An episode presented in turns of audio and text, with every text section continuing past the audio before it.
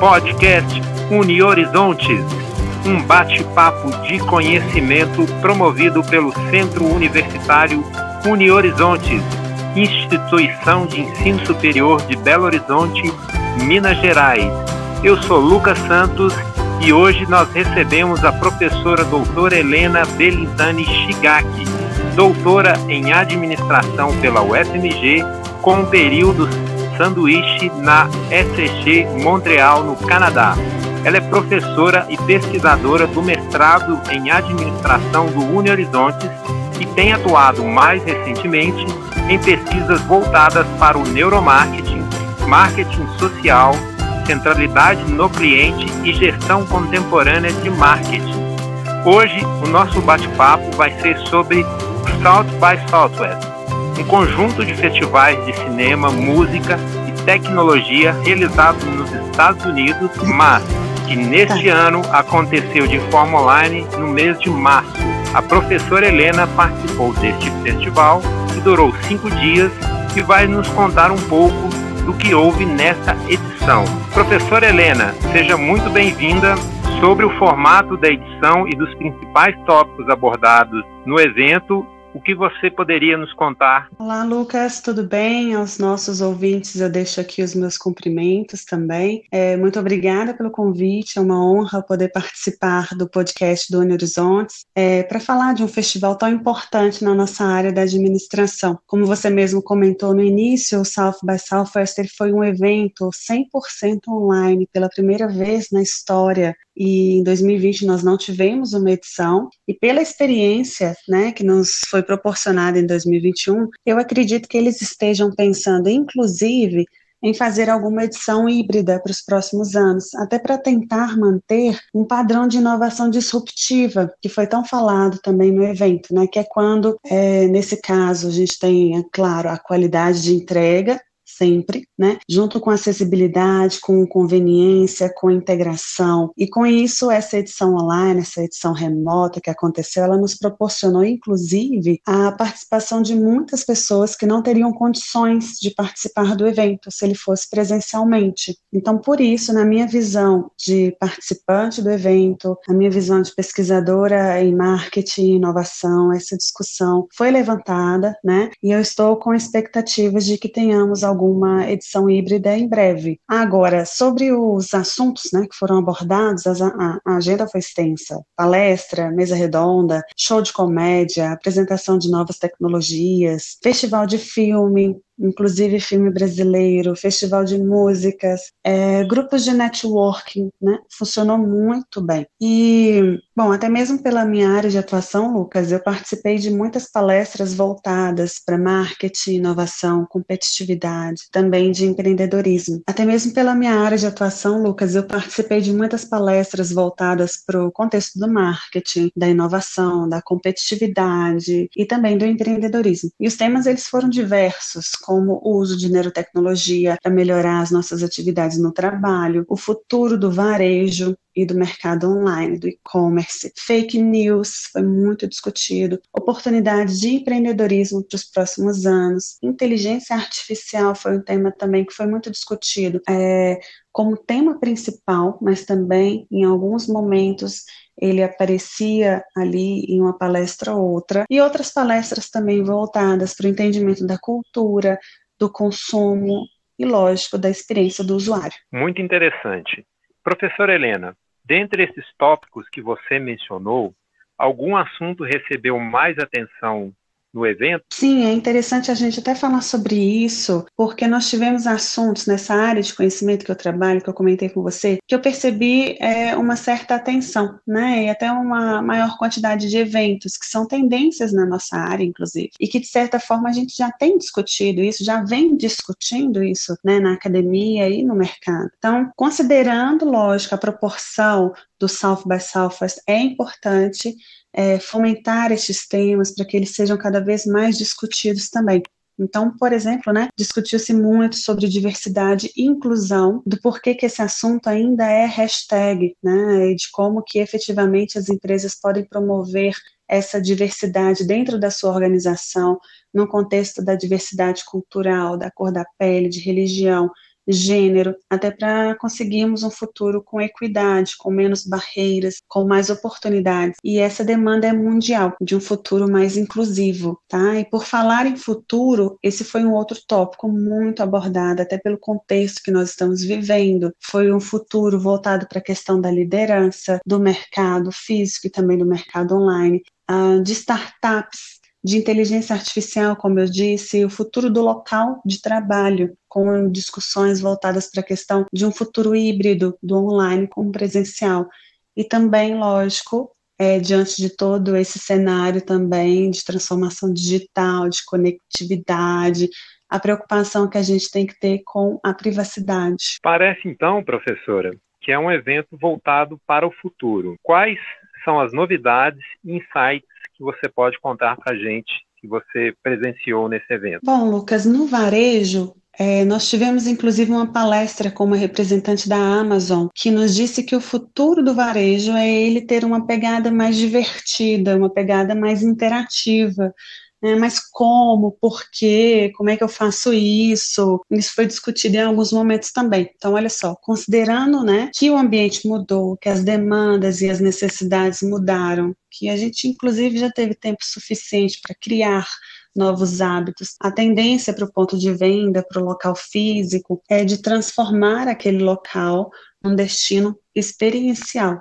Né? Daí você pode utilizar tecnologia para isso acontecer ou não. Vai da questão de recurso também que a empresa disponibiliza para isso e do seu setor de atuação. Então, utilizando tecnologia, se for o caminho escolhido, os caminhos que foram fornecidos, é, durante o evento foram, por exemplo, tecnologia em tempo real, de realidade estendida, de realidade virtual, com simulações do seu produto ou do seu serviço para o cliente. Ah, vamos supor, por exemplo, um cliente que ele quer comprar o seu produto, mas o seu produto ainda não está pronto, né? É um grande projeto. E aí você consegue, por meio da realidade virtual, apresentar esse produto para ele, para ele pelo menos ter uma ideia de como que funciona. Outra questão também foi é, omnichannel, né? ou seja, você utilizar canais que estejam interligados e que sejam principalmente próximos e fáceis de serem utilizados pelo público. A questão da facilidade também é um ponto muito forte, muito importante para a gente levar em consideração. E outro ponto ainda na parte de utilizar tecnologia, e inclusive teve uma palestra, uma discussão somente sobre isso, foi sobre live streaming, com lives acontecendo e de forma simultânea, de forma instantânea, você já consegue comprar o seu produto com mais agilidade, você consegue interagir com as pessoas que estão participando, você consegue deixar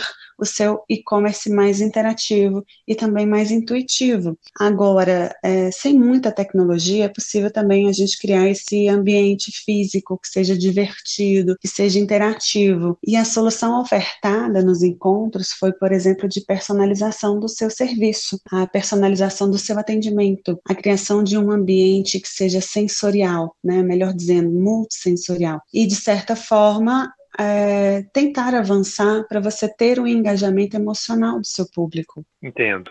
Que associação você faz com o engajamento emocional e a inteligência artificial, que foram dois pontos discutidos no festival? Bom, nós estamos entrando em novos mercados continuamente. E isso acontece desde a primeira revolução industrial, com mais intensidade, óbvio, com a quarta revolução industrial. Então, as pessoas estão consumindo muito mais conteúdo do que há alguns anos. E como estamos nessa era de muita informação, as empresas, no primeiro momento, elas precisam ter um compromisso ético de checarem os fatos antes de publicarem, antes de noticiarem essas informações, para a gente evitar a propagação de fake news, tá? Então, essa preocupação ética, de novo, né, dando ênfase aqui no que eu falei, ela foi muito discutida e o fake news também nós tivemos muitas palestras é, com essa ênfase e também durante alguns outros momentos, inclusive em palestras voltadas para a criação de conteúdo,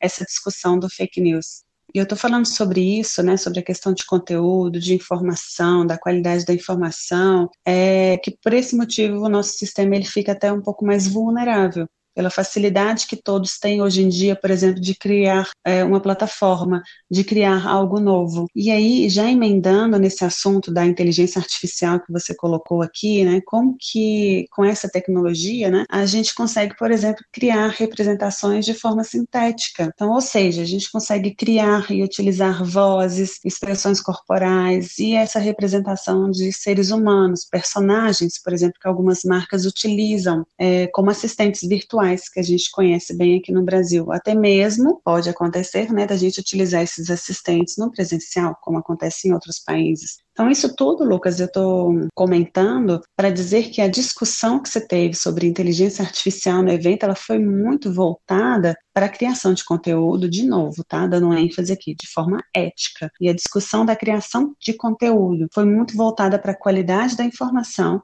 e a preocupação com fake news. E a associação disso tudo com o engajamento emocional é que essas representações que eu disse que a representação, por exemplo, de, um, de uma pessoa, né, ela ainda, via inteligência artificial, ela ainda é muito sintética. Então, a gente consegue criar conexões, a gente consegue criar senso de pertencimento quando a gente tem uma personalização de atendimento, quando a gente tem ali a questão de empatia, quando a gente tem ali uma questão emocional, uma, uma conexão com a inteligência artificial, foi mencionado que a gente ainda não consegue chegar nesse nível. Teve uma palestra que o título, inclusive, era Esqueça o Medo, né? Novas táticas para os profissionais de marketing, trabalhando justamente essa questão de engajamento emocional, de levar segurança, de levar confiança para os nossos clientes, de comunicar conteúdo com informações verdadeiras, com qualidade e principalmente com propósito. Você comentou também, professora, sobre empreendedorismo para os próximos anos. O que foi discutido a esse respeito no evento?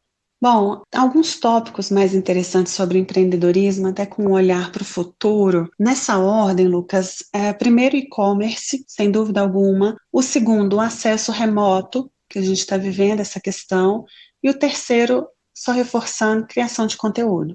Né? São os três pontos mais importantes para quando a gente fala de empreendedorismo. Então, para o e-commerce, mais oportunidades surgirão, as empresas irão investir ainda mais no varejo online e o foco deve ser, além disso tudo que eu já comentei hoje aqui na nossa conversa, no nosso bate-papo, facilitar a vida do usuário, ter efetividade nos processos. Agora, sobre acesso remoto, né? De que forma será uma forma sustentável da gente se comunicar pelo acesso remoto, como foi dito lá no evento, inclusive da gente se comunicar em diferentes níveis, vai ser uma ótima forma para a gente garantir que o meu cliente, que o meu funcionário recebeu a mensagem de forma rápida, de forma acessível, sem ruído, com qualidade, sem muita burocracia. E a criação de conteúdo, né, diante do surgimento de novas plataformas uh, digitais, isso a gente já percebe, isso a gente vivencia, nós teremos mais oportunidades de profissionais engajados eh, na criação de conteúdo, na administração de conteúdo de uma pessoa pessoa ou de uma empresa para que esse conteúdo de fato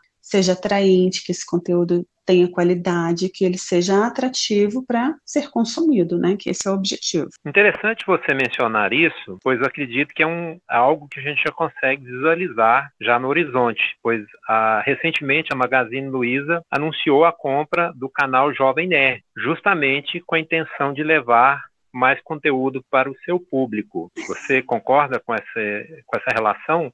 Claro, exatamente. Inclusive, foi uma estratégia bem interessante também para tentar aumentar o marketplace, né? Tentar aumentar a sua presença. É, agora, em relação à participação do Brasil no evento. Como foi? Bom, houve a participação do Brasil no evento, né? E inclusive dentre todos os países que participaram, o Brasil foi a maior delegação estrangeira. Então, a Tracy Mann, ela comentou em uma entrevista que os dados oficiais eles ainda não foram divulgados, mas ela já adiantou essa informação. E ela, inclusive, ela se encarregou de fazer uma sala no Clubhouse com alguns convidados do festival e todos os brasileiros que estavam participando do evento. Nós recebemos um e-mail é, muito simpático da parte dela, com, com um link para a gente participar de uma discussão no Clubhouse. Então, mesmo no formato online, nós tivemos discussões estimulantes com os palestrantes, que muitas vezes ficavam online no chat também, respondendo e fomentando essa discussão intelectual. Nós tivemos, como eu disse no início da nossa conversa, a apresentação do filme Medida Provisória, um filme brasileiro, um filme que foi lançado em 2020, que o Lázaro Ramos foi diretor.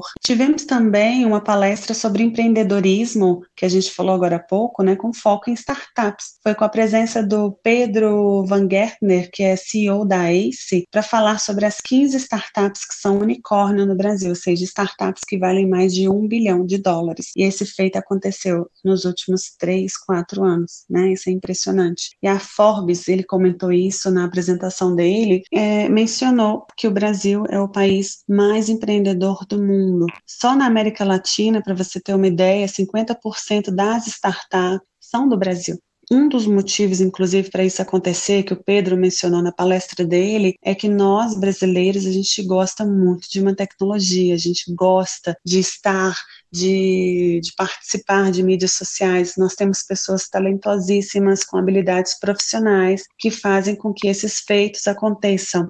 Então, o Brasil certamente marcou presença no evento, nos grupos de networking, nos chats e também com as apresentações. Professora, Sobre a sua área de atuação, é, houve alguma palestra relacionada? No caso é o neuromarketing? Olha, especificamente sobre neuromarketing, não, né, infelizmente, até porque é, só aproveitando aqui o nosso tempo, o nosso bate-papo, só para fazer uma diferenciação de neuromarketing com neurociência do consumidor, por exemplo. O neuromarketing ele tem um uso mais comercial, né, enquanto a neurociência do consumidor ela é entendida mais como uma, uma abordagem de pesquisa com procedimentos neurocientíficos.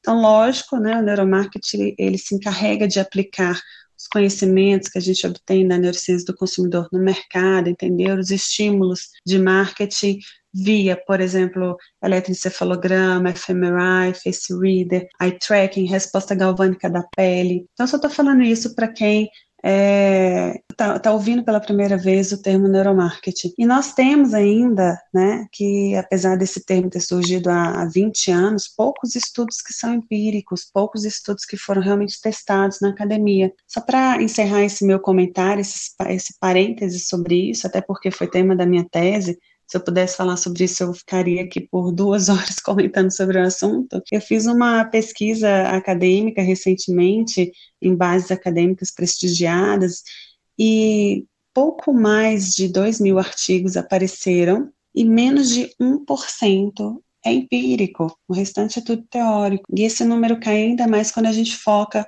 por exemplo, em estudos de neuromarketing com foco em responsabilidade social, em marketing social, em transformative consumer research. Então, voltando ao evento, né, a pergunta que você me fez, o assunto, como eu disse, ele não foi mencionado explicitamente, mas ele foi levantado em alguns momentos, não com esse termo, mas com o uso das da, da neurociência, de neurotecnologia, nos encontros sobre o futuro do varejo que eu comentei aqui hoje. É, a, única que, a única vez a única palestra que utilizou o termo neuro no título foi sobre o uso de neurotecnologia no trabalho, com um representante da Neurable, que ele falou sobre o futuro do trabalho, é, trabalho remoto, comunicação digital, inclusão e diversidade, requalificação, e o foco dele foi produtividade. E o uso desses testes neurocientíficos para melhorar a produtividade no nosso dia a dia, considerando principalmente, né, na fala dele, a questão da atenção, até porque a gente,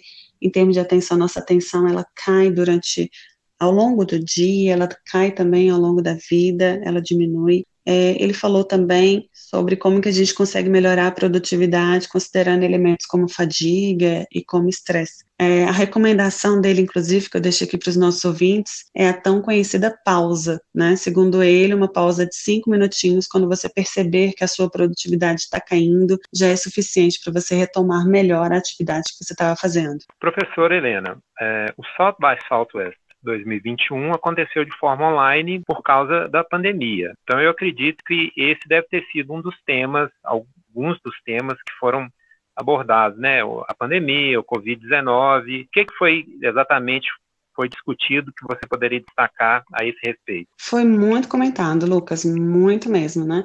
Vários tópicos de várias áreas de conhecimento, tratando o tema pandemia causada pela Covid-19. Uma delas que eu participei foi com o professor Michael, da Universidade de Minnesota, que recentemente ele publicou um livro que no Brasil o título é Inimigo Mortal. No livro ele fala sobre as doenças infecciosas, sobre consumismo de recurso público e privado, é, mudança de cultura, mudança de hábito por conta de uma pandemia. E logo no início da fala dele, é, ele mencionou que, olha, o desafio hoje não é saber se vai ter vacina ou não. Vacina nós já temos. O desafio agora é outro. É desafio logístico, é desafio da gente conhecer a necessidade de cada grupo que vai receber a vacina primeiro, é o desafio de entender é, os profissionais e o sistema de saúde, de entender, compreender, de resolver problemas. É, o desafio também está no contexto da saúde mental, que ele bem enfatizou que a gente tem que estudar mais a respeito, também com foco em salvar vidas. Então, na minha área de atuação, especificamente falando, o desafio foi sobre conhecer e compreender novas demandas, novas necessidades do nosso público-alvo. Isso é algo que a gente consegue por meio de pesquisas sérias, com atualização constante, com o consumo de informações que sejam confiáveis para tentar reduzir um pouco da volatilidade, um pouco da complexidade, da incerteza desse mundo atual. Então, tivemos discussões sobre transformação, sobre presença nas mídias sociais, da importância de se trabalhar com o conceito de confiança é, da empresa com o funcionário, da empresa e do funcionário com o cliente, de uma confiança global, tá? E também desse futuro híbrido que eu comentei aqui hoje com você. Interessante. Professora Helena, o nosso bate-papo chegou ao fim. Para finalizar, eu queria que você dissesse qual a mensagem o festival deixou para os participantes. Lucas, principalmente o senso de comunidade, empatia, dinamicidade nos processos. É, a ideia futura é de aprendizado constante, de relacionamento entre as partes interessadas, de, de você compreender o outro e de você se conectar com o outro, principalmente de forma genuína. Essa foi a mensagem que o festival deixou para gente. Professora Helena, agradeço a sua participação. Acredito que foi um bate-papo muito interessante, com muitas novidades para quem vai ouvir o nosso podcast. É, Lucas, eu que agradeço é, o convite, muito obrigada e espero que de alguma forma esse bate-papo contribua né, com alguma pessoa, com alguma empresa. Então foi, foi ótimo aqui conversar com você. Muito obrigada. Esse foi o podcast Uni Horizontes, um bate-papo de conhecimento.